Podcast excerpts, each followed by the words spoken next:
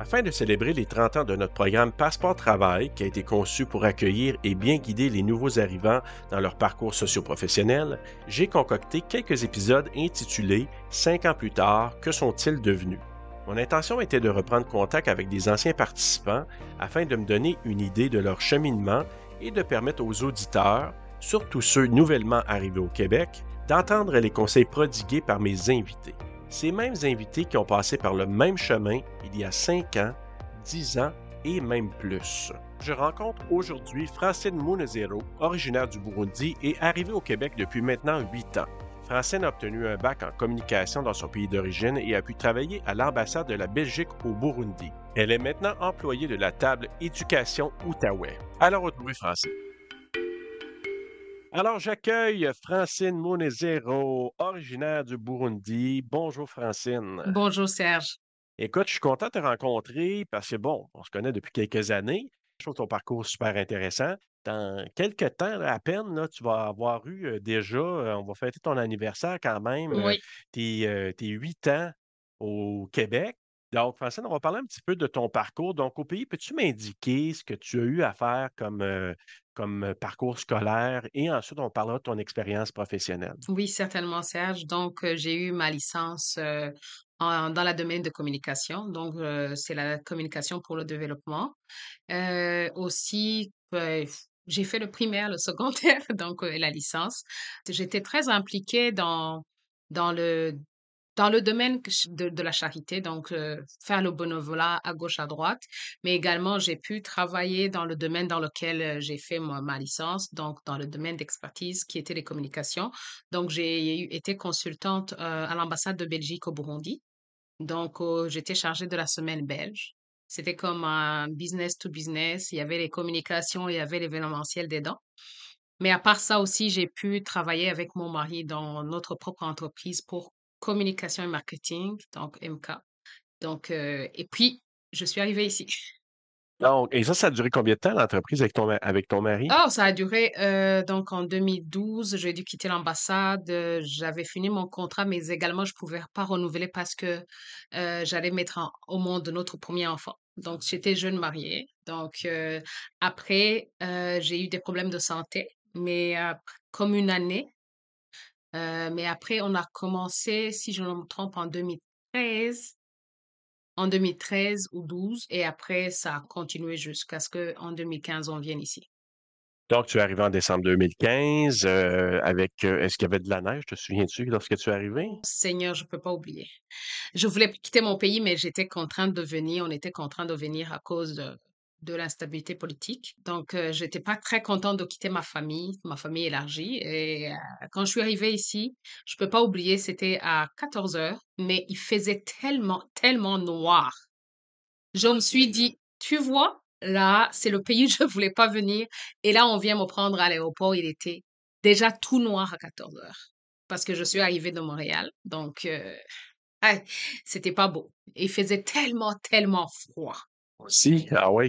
mais il y avait pas encore la neige, par exemple. Ok, la neige. On dirait que ça m'a attendu juste 2 jours après parce que je suis arrivée, heu, à comme 3 jours, 5 jours de de Noël. Donc Dès le 24, la neige a commencé à tomber. Tout le monde me disait: «Oh, tu as la chance, ça t'a attendu le froid», mais j'étais à ce moment-là, j'y croyais pas, mais là, je peux le dire et je le dis aux autres. Tu as la chance des fois, mais pour eux, quand tu viens de l'Afrique, quand tu viens dans un pays chaud, heu, quand il y a déjà moins dix ici, c'est normal.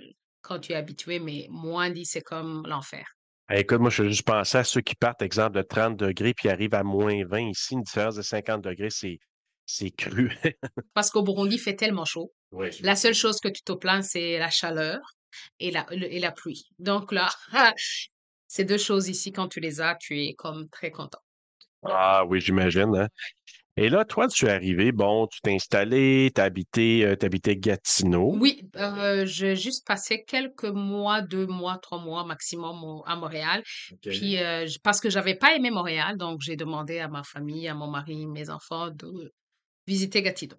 Donc depuis mars 2016, on habite Gatineau jusqu'à maintenant et je suis fière d'être une Gatinoise, j'adore Gatineau. Et au niveau de ton installation, donc tu es arrivé en 2016, tu as passé au Carrefour Jeunesse Emploi en 2018 pour euh, recevoir des services. Mmh Tu sais, quand tu arrives, on sait qu'il y a plein de facteurs d'adaptation, là, mais pour toi, le gros facteur d'adaptation, ce que ça t'a demandé le plus, c'était à quel sujet, Francine? Oh, c'est quelque chose de très important. Mais moi, j'ai eu la chance, mon mari, heu, a étudié ici depuis longtemps. Donc il y a des étapes auxquelles je je suis pas passée, mais heu, le plus gros défi, c'était le choc culturel. Ah oui, hein? Oh Seigneur, là, c'était un choc très, très fort. Et est-ce que tu avais ciblé qu'est-ce qui te ramenait vraiment au choc culturel? C'était quoi les éléments qui t'amenaient, à vivre ça de de façon plus intense, disons? Je viens d'abord d'une famille très grande, ben, on est 6 enfants, donc avec des cousins, des cousines, beaucoup. Donc au Burundi, on a la culture de familiale, donc on a tout le temps des gens autour de nous. Donc j'étais habituée, étant la cadette de cette famille-là de 6 enfants, donc j'étais habituée à avoir beaucoup de monde autour de moi. Oui. Arrivée ici, oui, il y avait du monde, mais voir un voisin qui te dit pas bonjour quand tu lui dis bonjour, surtout quand c'est en hiver, tout le monde n'est pas si content. Donc heu Arrivé ici, tu peux pas dire bonjour à ton voisin, il te regarde de travers. Tu dis bonjour même au téléphone quand tu appelles pour un service et des fois on te répond pas, c'est comme: «Qu'est-ce que tu veux?» Heu, passer dans la rue, ne pas saluer les gens, ne pas s'entraider, ne pas demander aux voisins. Chez nous, on a la culture aussi de s'entraider, de de voisinage quoi et puis, heu, tu peux demander, on dit toujours, heu, ton voisin, c'est c'est ta plus proche famille parce que celui qui éteint le feu avant que ta famille arrive. Donc c'est ça, on échange des c'est comme tu lui dis, c'est comme tu peux lui demander du sel, par exemple. C'est chez nous, c'est ça qu'on aime dire, du sel. Ici, avoir un voisin à côté de toi, ne pas lui dire bonjour, ne pas demander quelque chose, ne pas avoir un service, rien, rien, rien. C'est comme tu es isolé. Ça là, c'était mon choc culturel. Donc le fait d'avoir plus ou moins, la famille, de ne pas avoir nécessairement un réseau, hein, on pourrait parler du réseau, un peu de vivre l'isolement, tu dirais que ça, c'est un peu c'est un peu ça qui été peut-être, heu, difficile pour toi? C'est beaucoup plus profond. Par exemple, chez nous, maintenant je peux le dire parce que c'était, heu, au niveau de du travail, ton supérieur, tu es pas censé le regarder dans les yeux Mmh. ou ton ton aîné, tu n'es pas censé le regarder dans les yeux et ici, quand tu le fais, c'est comme tu n'es pas sûr de ce que tu es en train de dire. Exactement. Donc moi, par respect pour les gens, je les regardais pas dans les yeux.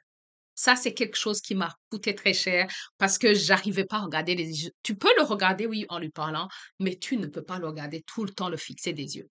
C'est comme manque de politesse. Exact. Et des fois, tu dois pas tellement parler, tu dois comme écouter, mais là, il faut que tu t'exprimes plus que d'habitude. Ouais, puis moi, c'est c'est l'élément, je trouve, lorsque les gens vont en entrevue, puis qu'il y a comme un décalage, j'appelle, parce qu'il y a cette culture-là qui t'indique: «Fais pas ça». Puis là, tu arrives ici, il faut que tu le fasses pour parler franchement à la personne qui est devant toi.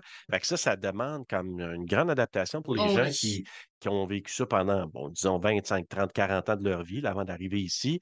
Puis là, on leur dit: «Vis ça, mais vis-le avec, heu, dans une situation qui est déjà un petit peu difficile». Parce que là, tu sais, tu t'en vas faire une entrevue, il y a déjà un un stress. Le regard dans les yeux. Fait que, tu sais, c'est c'est beaucoup d'adaptation, mais si on le sait un peu à l'avance, c'est déjà bon. C'est une petite chose, mais qui peut te coûter suivant la culture là où tu es maintenant au Québec. Oui, je suis tout à fait tout à fait d'accord avec toi. Puis est-ce que tu dirais que tu me parlais tantôt l'aspect, de hiérarchie. Est-ce que tu as vu rapidement que, par exemple, ce que tu voyais au Burundi en arrivant ici, que la hiérarchie était beaucoup moins pointue ici au Québec? C'est-à-dire que, tu peux parler davantage à ton patron, il est plus abordable. Est-ce que c'est c'est le cas aussi? Ouais? Ou, heu, ça dépend. Dans le privé, oui, tu peux le faire, mais quand tu travailles au gouvernement, c'est c'est c'est c'est très rare que tu puisses le faire. Mais ici, le plus, il faut que tu t'exprimes, il faut que tu lui parles, il faut que tu tu lui dises qu'est-ce qui te préoccupe, qu'est-ce que tu veux faire. Donc mais là, chez nous, c'est un peu différent, surtout quand tu travailles au public. Mais le mieux, c'est que j'avais déjà fait cette expérience en étant à l'ambassade. Mais, heu, j'ai pas eu tellement à faire avec les gens de l'ambassade parce que j'étais comme consultant, donc j'étais extérieure de l'équipe, heu, de l'ambassade. Mais, heu, arrivée ici, j'ai vu que c'est quelque chose, heu, différent de chez nous. Exactement. Est-ce que, bon, là, tu es, passé par nos services, on t'a passé à travers vraiment là, les groupes de recherche d'emploi où tu as pu faire euh, justement le CV, pratiquer, pratiquer une entrevue aussi, pratiquer ton regard, entre autres. Donc, ça, ça a été quelque chose que- qui t'a permis de, de faire quelque chose de pratico-pratique puis de le tester.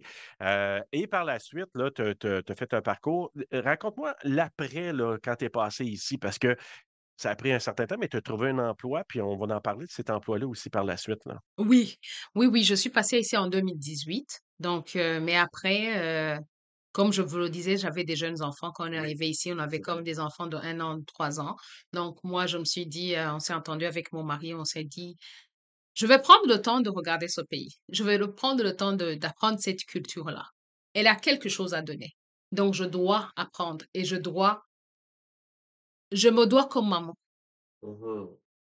de, de regarder mes enfants dans les yeux, leur dire là où on vient, là d'où vous venez, votre origine, il y a quelque chose que vous avez, ne le perdez pas. Mhm. Et surtout, je me le disais moi aussi, mais aussi, je devais voir le bon de la culture québécoise du Canada pour leur inculquer ça. Donc, c'est comme l'implantation de deux cultures qui se rencontrent. Donc, je me suis dit, d'abord moi-même, avant d'aller vers le monde, avant d'aller vers le Québec, de, vers le Canada. Donc, j'ai dit ça et puis euh, on s'est entendu avec mon mari. J'ai pris le temps comme une année ou deux, deux ans, oui, parce qu'après, grâce au CGE aussi, j'ai pu euh, avoir euh, une offre d'emploi qui était à la table d'éducation Ottawa. Donc, donc, Serge, tu sais très bien que Mhm. j'ai fait appel à toi. Et je... Ce qui est bien, c'est que quand j'ai fini, je me sentais prête, mes enfants allaient maintenant à l'école.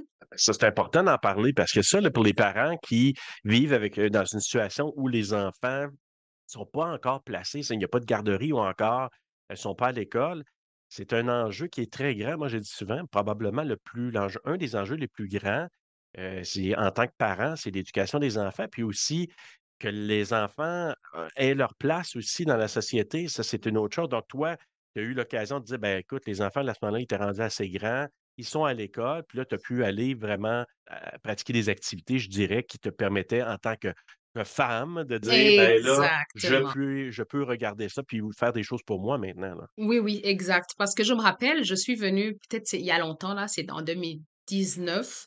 Je suis venue te voir, j'ai dit, Serge, je veux voir le monde de l'emploi ici. Je suis prête, mes enfants sont à l'école. Je sais que j'ai donné ce que j'avais à donner. J'ai appris ce que je devais apprendre. Je suis prête. exact. Donc là, j'étais prête et je suis venue. Et comme par hasard, euh, tu m'avais dirigée vers euh, un- une formation Ouais. où je devais pratiquer une simulation de travail et tout. Mais là, ce qui est bien en attendant qu'on m'appelle, j'ai vu l'offre. Euh, toi et une de mes amies, d'ailleurs à la garderie de mes enfants, j'étais impliquée dans le comité, euh, comité euh, comité d'administration, Ouais. donc conseil d'administration. Donc, elles m'ont dit, toi avec ton bagage, je pense qu'il y a un poste qui est pour toi. J'ai dit, je connais rien du monde de, de l'éducation du Québec. Ben, vas-y. Et puis j'entendais parler, tu m'as dit, vas-y, tu n'as rien à perdre. Et là, j'ai, j'ai postulé pour le, là. Et Dieu merci, j'ai eu le poste. Je pense que cette partie-là, c'est important de le souligner, c'est que j'avais pris le temps de savoir que là où je viens, j'ai quelque chose à donner ici. Et ici, il y a quelque chose que je dois apprendre. Je ne me satisfais pas non plus. Il faut pas oublier ce que, qui je suis avant, Mhm. mon bagage. Donc ça, ça m'a permis de voir, oh, c'est possible, même si c'est mon premier emploi au Québec, de, d'avoir, de travailler dans le domaine pour lequel je suis, j'ai une expertise en communication. Et ça, c'est rare. Mhm. Parce que les gens, tout le monde me regarde et me dit, mais comment est-ce que tu as fait?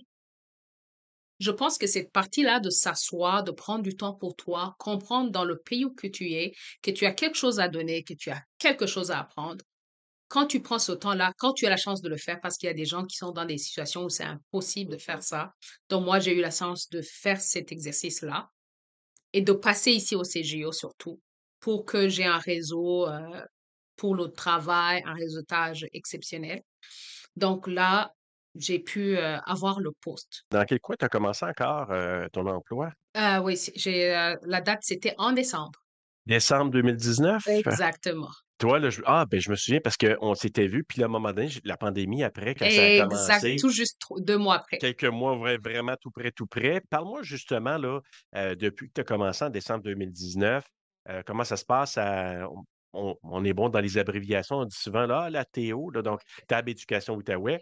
Heu, parle-moi un peu des mandats sur lesquels tu as eu à travailler, puis un peu comment que ça s'est passé l'intégration au travail? Oh, l'intégration au travail, on a une équipe super, par exemple. Donc mon mon poste, c'est chargé de projet communication événement. Donc ça a rejoint ce que j'avais fait et en même temps, donc c'était comme un début, un début du Québec, un début d'intégration au travail de Québec, au Canada.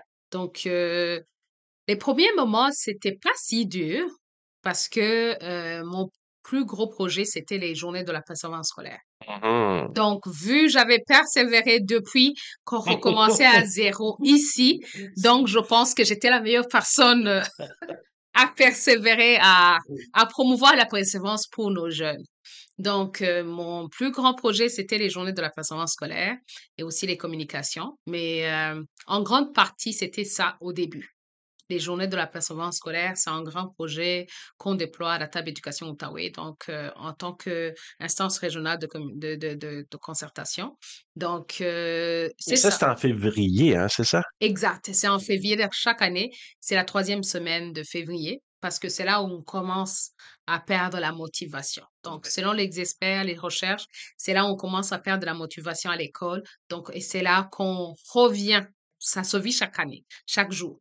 Mais là, c'est là où on vient rappeler aux jeunes qu'ils sont capables. Il y a des gens qui sont autour d'eux pour les soutenir. C'est ça. Moi, je peux juste dire parce que, tu sais, moi, je t'ai vu aller, on on a échangé Oui. beaucoup et tout ça. Moi, j'ai toujours un ingrédient que je trouve qui qui est très, très marquant chez toi, c'est on on pourrait dire des fois le mot résilience, mais moi, il y a comme une il y a quelque chose à l'intérieur de toi, il y a comme une un dynamisme, il y a quelque chose qui te porte, qui t'amène probablement à affronter des défis, puis à surmonter tout ça, puis à réussir à à à atteindre tes objectifs. Puis l'autre affaire aussi que je retiens, c'est qu'on on n'avait pas fait des sacs de sable ensemble? Oui, c'est ça. C'est aussi mon côté humanitaire Ouais, qui intervient beaucoup. C'est un côté que j'ai j'ai dé j'ai découvert chez toi, de quelqu'un très, très, heu, qui s'implique, Exact. qui aime faire un la différence. Puis justement, à un moment donné, je me souviens de t'avoir interpellé parce que pense que ça, c'était en 2000 ça 2018, heu, Oui, les inondations qu'il y avait eu quand tu étais venu. Puis à un moment donné, je on